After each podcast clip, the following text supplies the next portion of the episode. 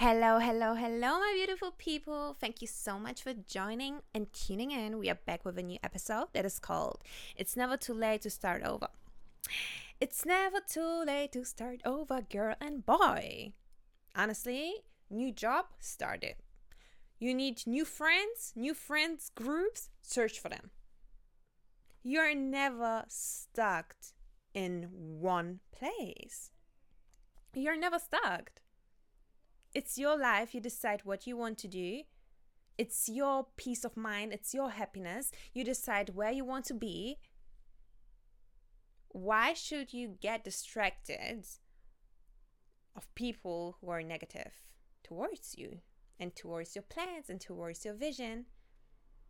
It's not worth it, isn't it? It's not worth it. Okay? So keep that in mind. It's never too late to start over. It's never too late to start over. And we are going to talk about some facts and, in general, just some knowledge that we need to know to start over, to start again. Okay? Value your soul and your energy. This is so important because, you know, we as humans, we tend to stay in places where we don't feel happy because we are not confident enough to walk away.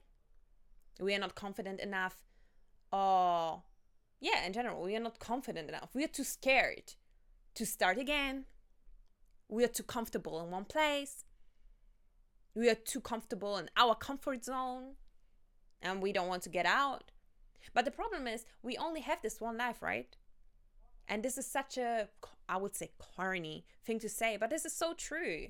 We only have this one life. And you want to waste your one life chance by being unhappy, by being miserable, just because you're too scared? What? Nah, man. Don't get your fears get the best out of you. Never let that happen. Never, never, never, never let that happen. Learn how to be happy. Search for happiness. Search for peace of mind. Search for the joy in your life. Search for the one thing or even the multiple things that make your eyes glow. Like, seriously. With such a happiness, and your heart is full of the love and the happiness around you. This is how you should feel. Okay? Be kind to yourself. Make yourself proud. What exactly are you afraid of? A no? A closed door? What? Nah. A no will never kill you. Remember that. A no will never kill you. And honestly, I'm speaking out of my own personal experiences. I think what hurted me the most in my life is that I didn't do what I was supposed to do because I was too scared of that no.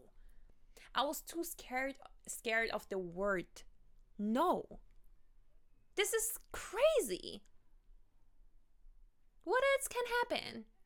Someone is going to close this door for me? Okay, bad. I'm to open another one. God got me. Remember that. Remember that. You cannot be afraid of a no. You cannot be afraid of someone. Because at the end of the day, God knows what to do. God's plan above our own plans all the time. I mean that. You need something new, you need something refreshing. You you need a new career path. You need a new relationship. You don't feel happy? Work on it. And it, and if you feel that the work that you're doing isn't bringing you anything and isn't changing anything in your situation, you know what you have to do? Walk away. Walk away with grace. Walk away with your crown up, your head up. You're never stuck in one place, in one position. You need to get this one out of your head. Everything around you happens for a reason. Every door around you opens for a reason, and every door around you closes for a reason. Life is too short. I'm gonna tell it again and again. Too short to be unhappy. Too short to be unhappy. How often do we meet people, the elders especially, who live their life lives unhappily? And the main thing and the most important thing that they always always advise us is to find and search for happiness. Because this life is so short. You don't see how the days are flying. What? We have summer already. You're gonna close your eyes and you have winter already. Honestly, this work works this way because life is so short. One day we are sad, we are an 18 year old woman sitting in our bed laying down and crying over a boy, and in the next minute we are 30 married with some kids and overly happy. Because this is life, this is how life works. It's never too late to start over, man. Seriously, it's never too late. You think you're in your 30s and you're too old to study again? What? You think you're in your 40s and you're too old to get married? Ain't no way. Ain't no way. Nobody is paying your bills. Nobody is living your own life. Nobody's doing it. You're doing it. So why should you listen to other people what they are going through or their advices that is isn't even coming from the bottom of their hearts, that isn't even genuine? You're looking at other people's lives and think, "Oh, wow, like I should be there by that time."